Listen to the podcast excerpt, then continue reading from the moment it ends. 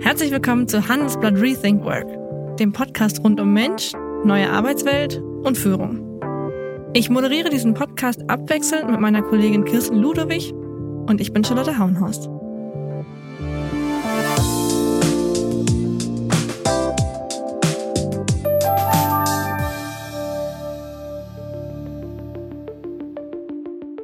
Herzlich willkommen zu einer neuen Folge Handelsblatt Rethink Work. Meine heutigen Gäste sind Anna Kaiser und Jana Tepe.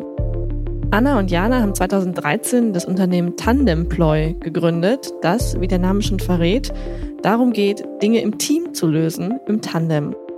Über ihre Plattform zum Beispiel kann man sich einen Partner suchen zum Jobsharing, aber auch Leute für gemeinsame Projekte oder gemeinsame Mittagessen.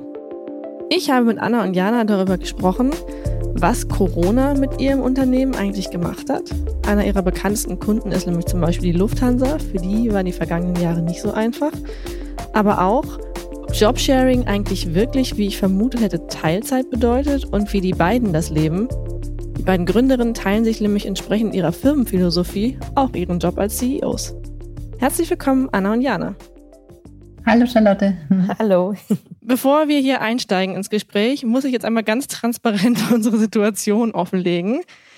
Ich bin nicht im Handelsblatt Podcast Studio. Ich bin zu Hause wegen einer äh, Isolationssituation, weil ich einen Risikokontakt hatte. Sitze jetzt also irgendwie an meinem Schreibtisch, habe mehrere Kopfhörer im Ohr und ähm, fühle mich so mittelprofessionell. Jana ist wiederum Corona-bedingt in Sri Lanka gestrandet. Und Anna, wo bist du? ich bin gerade in Berlin. Okay, also zumindest bei dir ein bisschen Normalität. Genau. Ich habe mich gefragt, ist das so die neue Arbeitswelt, die wir alle so gut finden? also zumindest gibt es schlechtere Orte für eine Isolation und Quarantäne als Sri Lanka, würde ich sagen. also es hat vielleicht auch durchaus Vorteile. Ich habe meinen Computer dabei, von daher äh, ist es kein Problem. Okay, ich muss sagen, ich habe mich auch schon ein bisschen unter Druck gefühlt, jetzt in dieser improvisierten Situation alles aufzunehmen, aber wir kriegen das gemeinsam hin.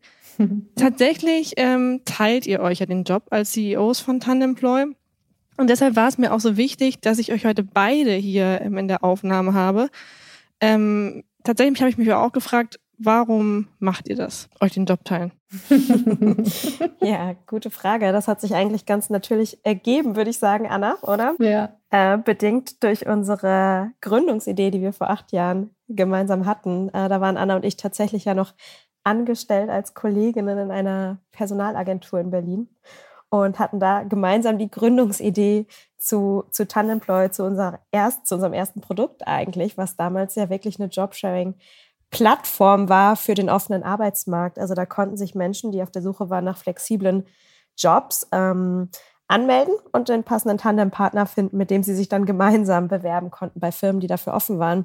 Und als wir das gestartet haben, ähm, war für uns das eigentlich eine ganz natürliche Konsequenz, dass wir dieses Unternehmen auch im Jobsharing führen möchten und uns den CEO-Posten ähm, teilen und äh, ja, das auch vorleben in unserer Firma, die wir dann nach und nach aufgebaut haben. Also es stand gar nicht zur Debatte, Anna, oder? nee, absolut. Ich meine, für uns waren die Vorteile äh, gleich ersichtlich. Ähm, wir waren ein Perfect Match von mhm. Tag 1. Uns war klar, dass wir uns in ganz vielen Bereichen perfekt ergänzen. Und ähm, das Konzept des Jobsharings hat uns einfach von Tag 1 überzeugt. Und äh, darum, wie Jana schon gesagt hat, war das ganz, ganz selbstverständlich für uns, ähm, das gleich selbst so in, in die Praxis umzusetzen. Ich habe mich natürlich aber auch gefragt, ich meine, euer Unternehmen heißt Tandemploy. Practice what you preach. Also müsst ihr das auch vorleben und insgeheim arbeitet ihr eigentlich beide Vollzeit? also, also, wir fühlen uns nicht gezwungen. also wir, wir, wir fühlen uns nicht so, als müssten wir es, aber ich glaube, es ist konsequent und macht einfach sehr viel Sinn. Ähm, wir arbeiten streckenweise Vollzeit, manchmal Teilzeit. Das hat sich über die acht Jahre immer mal wieder verändert. Wir haben aber auch schnell festgestellt, Jobsharing muss ja nicht gleich Teilzeit bedeuten, sondern Jobsharing für uns bedeutet, dass man sich eine Aufgabe, eine Verantwortung teilt und so eng mhm. als Team zusammenarbeitet, dass man jederzeit zumindest für den anderen einspringen kann bei Urlaub, bei einem Krankheitsfall, dass man auskunftsfähig ist, auch für die Teams der jeweils anderen, dass man Dinge am Laufen halten kann. Ähm, und diesem Anspruch ähm, konnten wir eigentlich immer sehr, sehr gut gerecht werden, würde ich sagen, in den letzten acht Jahren, unabhängig davon, ob wir gerade beide Vollzeit oder ähm, auch eher ein bisschen flexibler oder Teilzeit gearbeitet haben. Mhm. Und das finde ich aber tatsächlich interessant, weil wenn ich das jetzt gegoogelt habe, so Thema Jobsharing ist ja eigentlich so die Standardbeschreibung, zwei Leute teilen sich eine Vollzeitstelle. Aber bei euch ist das faktisch gar nicht so. Ja gut, ähm, vielleicht bei Jana und mir, was wir von Anfang an gemacht haben, Jana würde ich sagen, ne, live what you preach. Wir haben trotzdem immer hinterfragt, ob das Sinn macht, was wir quasi in die Welt raustragen. Und so haben wir natürlich auch das Konzept von Teilzeit und Vollzeit hinterfragt. Ne? Also muss mhm. eine Stelle immer äh, in eine 40-Stunden-Woche passen? Oder gibt es nicht Aufgabenbereiche, die besser in einem Team mit zwei Leuten, vielleicht in einer 70-Stunden-Woche erfüllt werden. Jana und ich haben auch streckenweise geantwortet auf diese Frage, dass wir uns eine klassische Geschäftsführerin-Woche von 80 mhm. Stunden ähm, human und stressfreier in jeweils 40 Stunden teilen. Ne? Also es kommt ja immer darauf an, welche Perspektive man hat und ähm, wie man das mhm. Ganze so einordnet. Und dadurch, dass wir von Anfang an Fans waren, ähm, die Dinge zu hinterfragen, also wie wir arbeiten, wie wir Vollzeit, Teilzeit definieren, ähm, lag das auch auf der Hand, dass wir gesagt haben, es macht viel mehr Sinn, bestimmte Jobs in Aufgabenbereiche einzuteilen und dementsprechend das gar nicht mehr so strikt in Vollzeit und Teilzeit einzuordnen. Und so haben wir auch so die klassische Vollzeitstelle bei uns, aber auch im Team sehr bald abgeschafft. Was ist dann der Unterschied bei euch zwischen Jobsharing und einer Doppelspitze? Das ist, also das geht Hand in Hand, würde ich sagen. äh, ist natürlich immer eine Frage, wie man es für sich jetzt äh, definiert oder wie es auch in Unternehmen definiert wird. Aber ich würde sagen, wir sind eine Doppelspitze, aber vielleicht noch ein bisschen mehr eben darüber hinaus, dass wir nicht ähm, jede unsere ganz abgegrenzten Aufgabenbereiche haben. Das haben wir schon, also das haben wir ein Stück weit. Ne? Jeder mhm. arbeitet so in ihrer Sweet Zone und hat auch eigene Teams, für die sie verantwortlich ist. Aber wir sind so, so eng im Austausch, dass wir eben jederzeit für die andere einspringen können, für die andere Entscheidungen treffen, Auskunft geben, wenn ähm, Mitarbeiterinnen und Mitarbeiter Fragen haben und die andere gerade nicht erreichbar ist.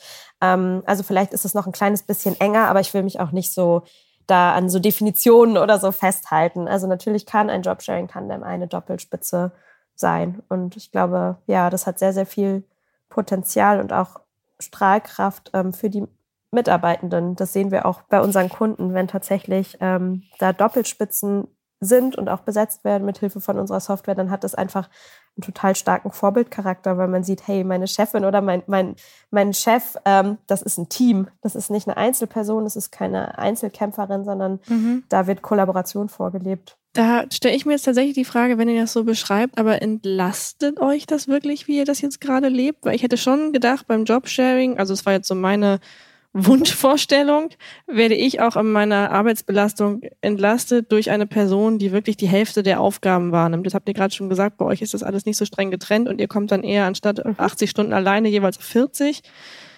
Seid ihr denn entlastet dadurch?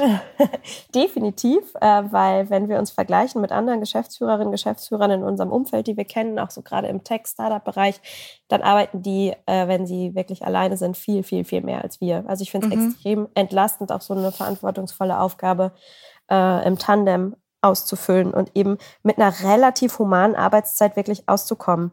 Ich bin jetzt auf Sri Lanka zum Beispiel und ich weiß, wenn ich irgendwelche postalischen Dinge gerade erledigen muss, das kann zum Beispiel gerade Anna machen, weil da ist noch jemand, sie ist in Deutschland. Mhm. Das ist kein Problem. Ne? Wir haben uns diese Woche so aufgeteilt, ähm, dass wir der Situation angemessen einfach alles irgendwie hinkriegen. Also es ist einfach eine wahnsinnige Entlastung auch zu wissen, da ist jemand. Ähm, wir haben mhm. die ganzen acht Jahre ähm, es auch immer geschafft, dass eine von uns länger am Stück im Urlaub sein kann, was bei anderen Gründerinnen und Gründern einfach undenkbar ist, gerade in den ersten Gründerjahren. Und von daher würde ich sagen, ähm, definitiv, dass also ich mich auf jeden Fall entlastet fühle durch das Modell. Ich weiß nicht, ob ich schätze, nee, Anna kann das unterschreiben, aber.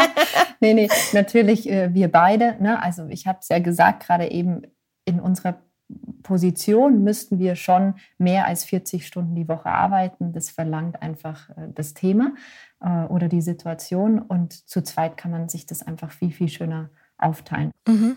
Ihr habt eben schon gesprochen über die Strahlkraft von, von Jobsharing und wenn das vorgelebt wird.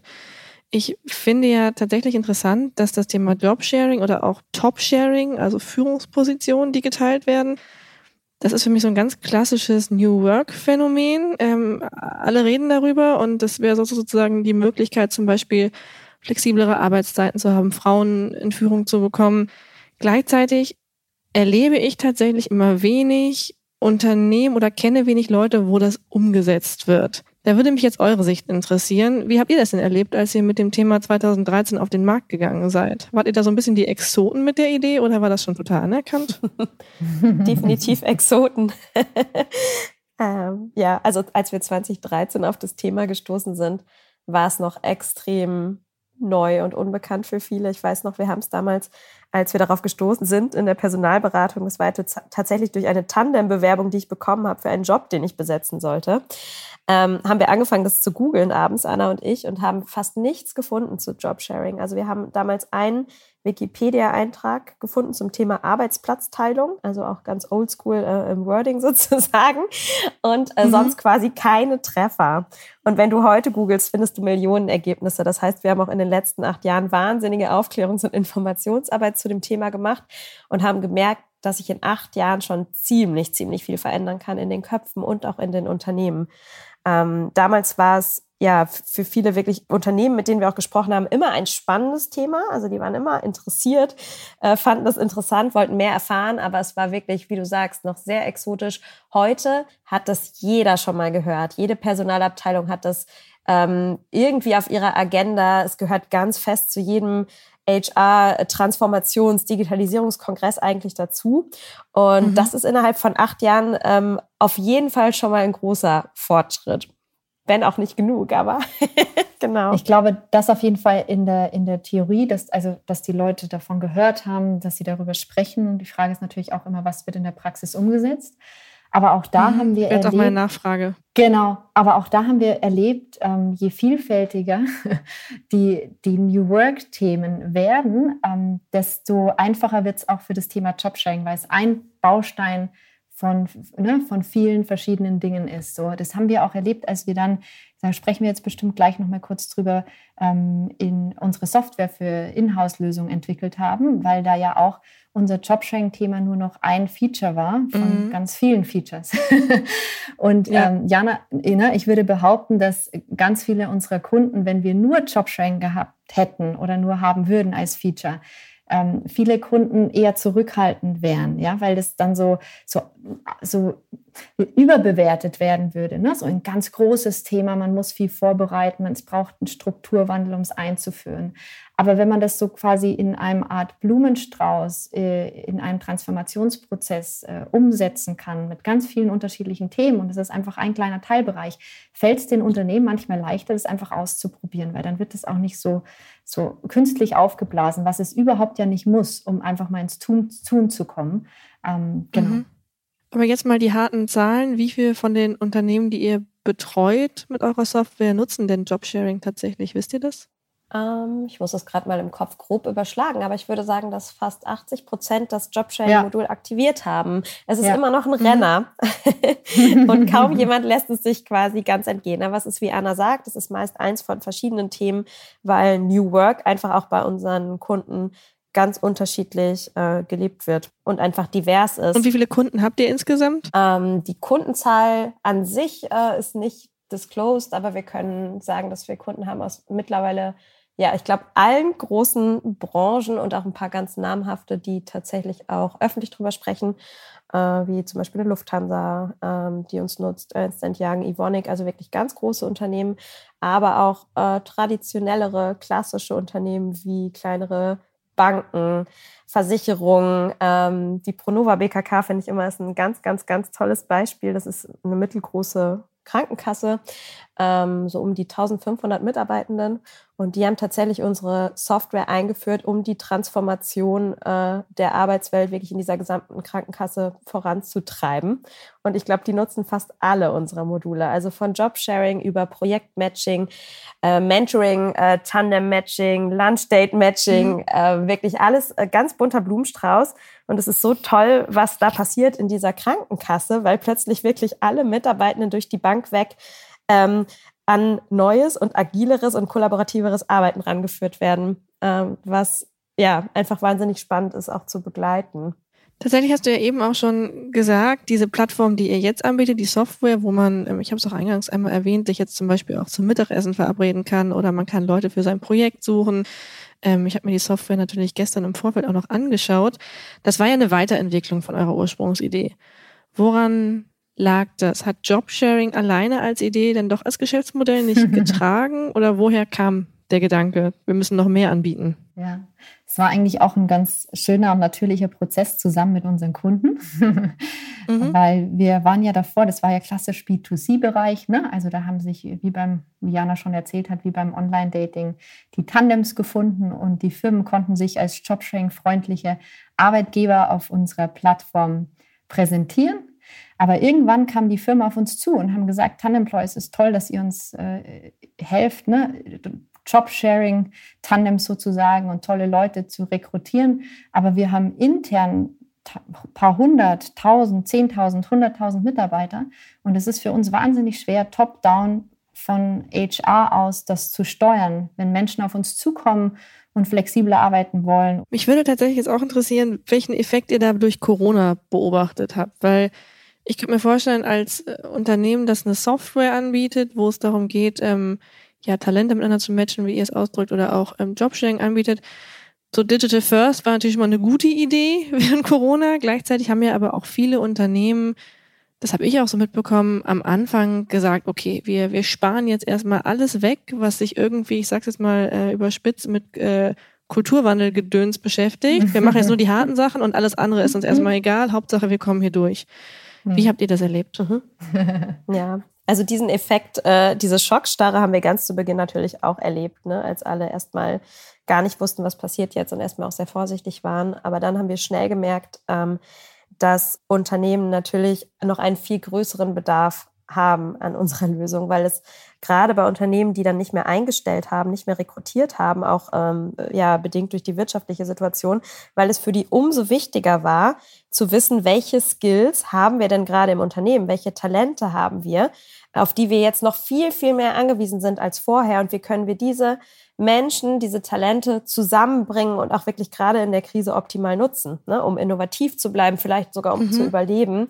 Und das hat uns einen unglaublichen Push gegeben. Also wir haben ähm, unglaublich viele Neukunden dazu gewonnen. Es war ein wirtschaftlich super erfolgreiches Jahr tatsächlich das letzte Jahr. Und auch so coole neue Use Cases gesehen, äh, wie unsere Software tatsächlich gerade Unternehmen in der Krise helfen kann. Vielleicht mal um ein Beispiel ähm, zu nennen, sind, ist unsere Plattform bei der Lufthansa in der Krise gestartet worden, die ja die Lufthansa sicherlich auch besonders. Vermutlich nicht der beste Zeitpunkt eigentlich. Würde man denken, aber die Entscheidung war dann, wir starten gerade jetzt. Denn wann ist es denn wichtiger als jetzt zu wissen, wo sitzen die Potenziale, wer möchte mit anpacken, wie kriegen wir gerade Leute in so akute Projekte ähm, rein. Und das war sehr, sehr spannend, weil die Lufthansa ist gestartet mit einer Pilotphase ähm, und hat das vor allem genutzt, um ja wirklich Projektteams damit zu verbinden, aber auch äh, Leute zusammenzubringen für einen Expertenaustausch. Einfach, dass man verbunden bleibt, ähm, sich zu Fragestellungen austauschen kann, gerade in so einer Zeit, wo es auch so schwierig ist ne, und wie, wo man physische mhm. Distanz mhm. hat, ist es ja wichtig, dass dieses Gefühl der Verbundenheit auch bestehen bleibt. Und es war super, super spannend, ähm, weil wir dann zum Beispiel gemerkt haben, äh, dass die das genutzt haben. Jetzt ungefähr vor einem Jahr, was war das, der zweite Lockdown oder der dritte Lockdown? Auf jeden Fall haben die das genutzt, intern, um ihre Impfstraßen zu besetzen. Die haben in der ganzen Lufthansa mhm. gesucht nach Menschen, die mit anpacken wollen, weil sie entweder medizinisches Vorwissen haben oder administrative Kenntnisse und die diese ganzen Lufthansa-weiten Impfzentren mit organisieren wollen. Und haben innerhalb von einem Tag, glaube ich, ähm, so, so viele Menschen gestafft auf diese Kurzeinsätze. Und das war zum Beispiel so ein Use Case, an den hatten wir natürlich vor der Pandemie nicht gedacht. Ähm, das sind dann aber so Dinge, wo unsere Software ganz flexibel ähm, eingesetzt werden kann und dann auch ganz schnell zu Ergebnissen führt, die für Unternehmen natürlich ganz spannend auch zu sehen sind. Ne? Wo sitzt die Expertise? Mhm. Ich würde gerne noch einmal zu dem Lufthansa-Beispiel zurückgehen. Da habe ich noch eine Nachfrage. Ähm, ich stelle mir so gerade vor, ich, ich bin die Lufthansa, ich erlebe eine der größten Krisen aller Zeiten. Mein Kerngeschäft, nämlich zu fliegen, liegt gerade komplett äh, still. Viele Mitarbeiterinnen und Mitarbeiter sind in Kurzarbeit. Und dann sage ich aber, aber was wir jetzt machen, ist, dass wir eure Talente erkennen. Und also haben die Leute, kam auch negatives Feedback, dass tatsächlich manche gesagt haben, das ist jetzt gerade echt nicht unser Kernproblem hier und kommt sowas dann bei euch an? Nee, also an sich muss man sagen, dass wirklich alle da draußen und ich glaube, da spreche ich wirklich für, für die meisten Firmen und auch das Feedback, was bei uns ankam, nach einigen Monaten gemerkt haben, okay, wir haben hier eine Krise, die wird so schnell nicht mehr vorbeigehen. Ne? Also wer hätte denn gedacht, mhm. dass wir heute wieder im Homeoffice sitzen nach zwei Jahren? So.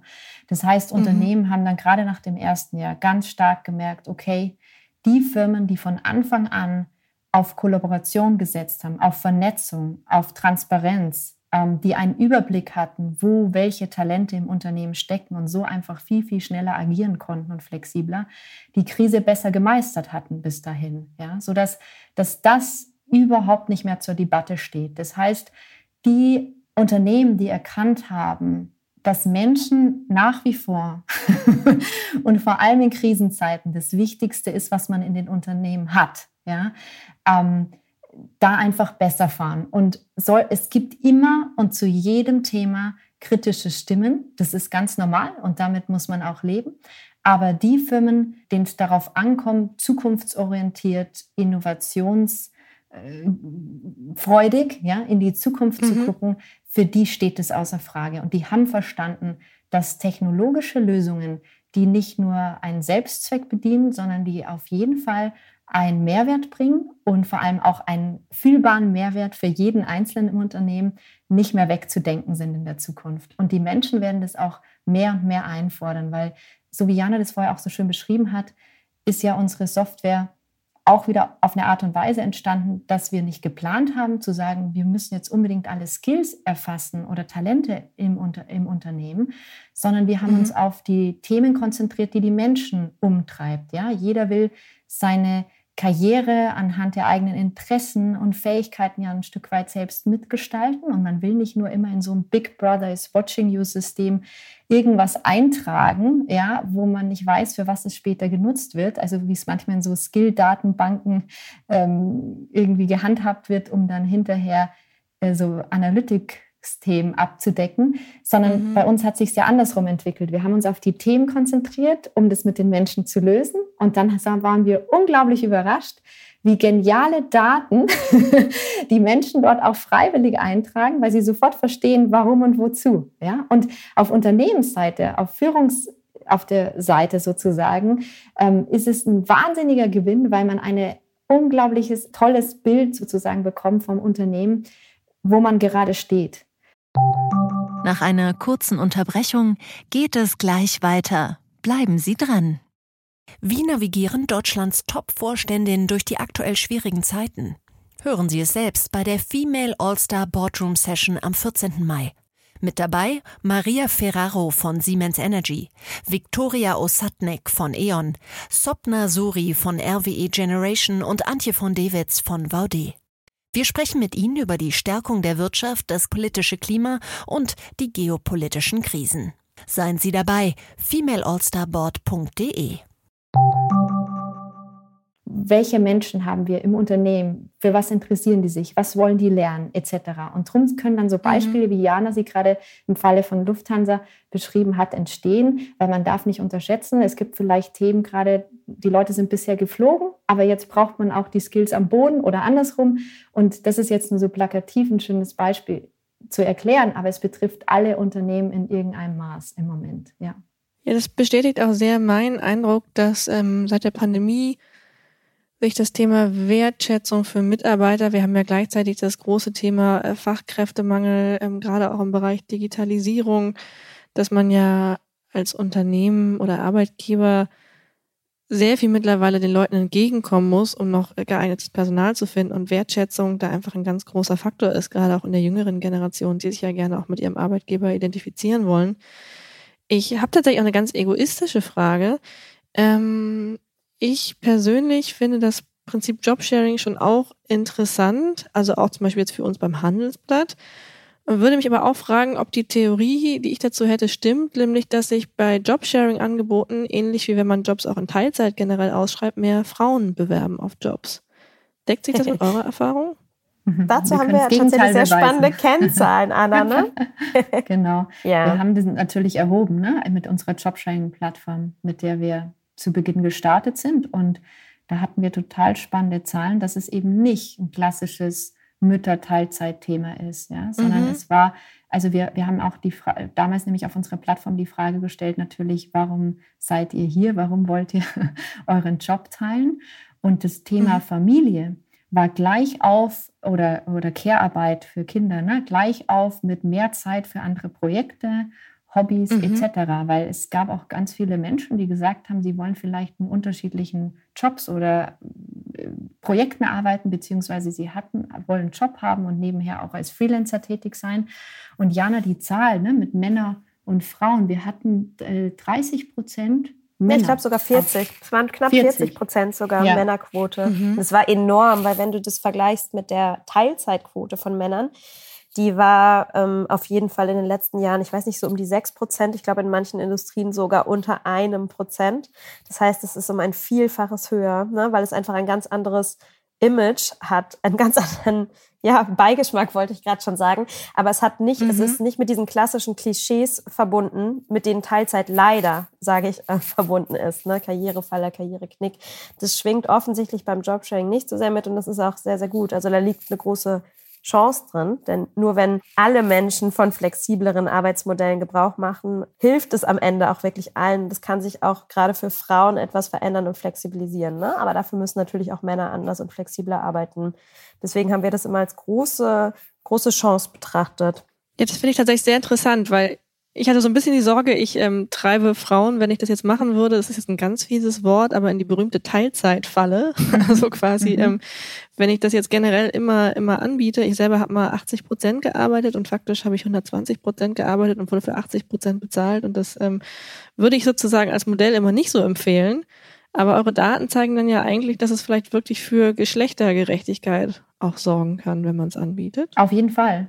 Weil es ist ja auch nur gerecht, dass wenn du für 80 Prozent arbeitest, dass du dann, also dass du, wenn du 80 Prozent Gehalt kriegst, so rum, ne, nicht für 120 Prozent arbeitest, ja. Und das ist ja. total wichtig. Ähm, definitiv. Also es, es, es sorgt für mehr Gerechtigkeit und wir haben auch die Erfahrung gemacht, dass die Menschen, die sich für, für Jobsharing interessieren, ähm, Teamplayer sind. Ne? Das heißt, wovor mhm. die Arbeitgeber auch oft Angst haben, dass das dann so die klassischen, oh, alle wollen nur vormittags arbeiten, weil sie sich nachmittags irgendwie um Familie oder andere Themen kümmern, überhaupt nicht der Fall ist. Die Menschen sind bereit, aufeinander zuzugehen und kompromissbereit da Lösungen zu finden im Tandem, ja, sodass sich äh, die mhm. Leute dementsprechend aufteilen und nicht irgendwie verlangen, dass nur immer der eine zu bestimmten Zeiten verfügbar sein muss. Also das war total schön, dass man gemerkt hat, die Menschen sind von sich aus unglaublich bereit, ähm, Kompromisse einzugehen, Lösungen zu finden und Kollaboration wirklich zu leben. Ähm, und ich, ich bin mir sicher, dass das eine ganz, ganz gute Grundvoraussetzung ist für jeden Kulturwandel, den wir brauchen, aber auch in der Zusammenarbeit generell im Innen- und Außenverhältnis. Wir haben jetzt sehr viel darüber geredet, was bei euch alles gut gelaufen ist und welche Erfolgserlebnisse ihr hattet. Und an der Stelle stelle ich immer gerne nochmal die Frage, wo habt ihr denn so in eurer, vielleicht auch in eurer Gründerinnenkarriere mal komplett daneben gehauen? wo habt ihr sagen, das war kein gutes Vorbild? Also ich würde sagen, ein super Fail gab es in dem Sinne nicht, aber viele kleine Fails auf jeden Fall. Und man kann schon sagen, dass es immer dann schiefgegangen ist, wenn wir nicht auf unser Bauchgefühl gehört haben das ist tatsächlich so. Also ich denke gerade auch so an, ähm, ja, auch so an Fehlentscheidungen äh, im Team und so weiter, wenn wir einfach mehr auf Ratschläge und was vielleicht rational betrachtet gerade richtig ist gehört haben als auf unser Bauchgefühl, dann haben wir ähm, ja tatsächlich manchmal daneben gelegen, oder Anna? Wie würdest du es, würdest du es rückblicken? Da müsst ihr jetzt auch ein Beispiel nennen. ähm, ja, ich glaube einfach, wenn, also was Jana meint, und ich stimme dir 100% zu, in dem Fall, Jana, dass äh, wenn wir dachten, wir brauchen bestimmte Leute, um einfach den nächsten großen Schritt zu gehen mit einem bestimmten, mit Profil, ja, oder einer bestimmten Erfahrung und trotzdem nicht so das perfekte, gute Gefühl hatten, dass das gut geht, aber uns andere Leute dazu geraten haben, das zu machen und dass man das halt so macht und das in jeder, in der Phase, in der wir sind, einfach wichtig ist. Und das hat nicht funktioniert am Ende, ne? sodass wir dann im Team auch wieder Umstrukturierungen hatten. Also das meintest du, glaube ich, Jana, gerade mhm, mit, genau. mit Teamkonstellation. Aber wie Jana schon gesagt hat, also es gibt ähm, Fails jeden Tag, wenn man gründet. Und das ist ja auch wichtig, weil sonst hätte man nicht diese Lernkurve, die man hat, wenn man ein Unternehmen aufbaut. Darum würde ich sagen, dass unsere, unsere Learnings oder auch unsere Fails ähm, uns dazu geholfen haben, uns in die richtige Richtung zu entwickeln und auch so zu wachsen, wie wir gewachsen sind. Ne? Weil man einfach schnell lernt, dann muss man sich wieder anpassen, aber dann wird es beim nächsten Mal und beim zweiten Anlauf umso besser. Ähm, und ich glaube, das ist sogar eine, eine Kultur äh, im Startup-Bereich, die wir überall einsetzen dürfen und sollten. Und dann hätten wir nämlich auch nicht mehr bei bestimmten äh, New Work-Themen so viel Zurückhaltung bei den Unternehmen, weil man einfach sagt, hey, wir probieren einfach mal aus, let's do it. Wenn es nicht funktioniert, können wir es ja wieder ändern oder dann nochmal anpassen und neu probieren. Ähm, von dem her bin ich mir sicher. Also sehen wir die Fails oder die, die Rückschläge gar nicht so tragisch, sondern am Ende auch äh, wichtige Momente, uns dahin zu bringen, wo wir heute sind. Und die andere Frage, die ich am Schluss immer gerne noch stelle, ähm, wenn ich jetzt New Work in meinem Unternehmen einführen möchte, was sind denn so, oder einführen klingt so, als wäre das irgendwie was sehr Mechanisches, aber was sind eure drei Tipps, wirklich ganz kurz, wie kann ich ähm, die Arbeitskultur verändern? Was muss ich da beachten? Also erstmal ist es wichtig, ähm, es wirklich zu wollen. Ne? Also es gibt ja unterschiedliche Möglichkeiten, entweder die, die die, es wird, wenn noch hierarchische Strukturen bestehen, was in den meisten Unternehmen noch der Fall ist, dann ist die Frage, was, was sagt C-Level dazu, was sagt die Geschäftsführung dazu, wollen die das, haben die, haben die Lust darauf? Oder man kann versuchen, das von, von unten irgendwie zu verändern, was ja immer oft schwierig ist. Aber am Ende haben wir die Erfahrung gemacht, wenn äh, wenn die Führungsriege sagt, wir haben Lust darauf, wir probieren das aus, wir machen das jetzt einfach mal, dann ist schon so, so, so ein großer Schritt in die richtige Richtung getan. Und dann muss einfach so ein bisschen Mut und nicht mal Mut, weil es ist ja nicht eine große Veränderung, wenn man einfach mal anfängt, Dinge auszuprobieren, aber einfach ähm, neugierig zu sein, Vertrauen zu haben in die eigenen Mitarbeiter, dass man da lösungsorientiert äh, Themen findet die man in der Zukunft verfolgen kann. Das ist wichtig. Und ab paar hundert Mitarbeitern einfach Tanemploy anrufen und unsere Software einführen. Und dann können wir alle New Work-Team abdecken, die einen in die richtige Richtung bringen. okay, dann waren die Tipps zwei und drei eure Software nutzen. Ähm, Sehr so subtil. kann man es gut zusammenfassen. also Anna ist bei uns für Sales zuständig. Hast du vielleicht noch nicht gemerkt? ich, ich habe es gemerkt. Ja. ja. vielen herzlichen Dank für das äh, Gespräch noch an alle Zuhörerinnen und Zuhörer, wir freuen uns auch über euer Feedback. Ähm, es gibt dazu auch eine Mailadresse, nämlich rethinkwork.handelsblatt.com. Da freue ich mich total, wenn ihr Rückmeldungen gibt, auch gerne Themen, ähm, die euch und Sie interessieren. Und ähm, vielen Dank an dieser Stelle an Anna und Jana für das Gespräch. Vielen Dank für die Einladung. Danke, Charlotte. Hat Spaß gemacht. und wenn ihr oder Sie nach diesem Gespräch jetzt noch mehr über neue Arbeitswelt erfahren möchtet, es gibt momentan ein besonderes Handelsblatt-Abo-Angebot. Unter dem Link handelsblatt.com slash mehr Karriere findet ihr dazu alle Infos und den Link gibt es natürlich auch in den Shownotes.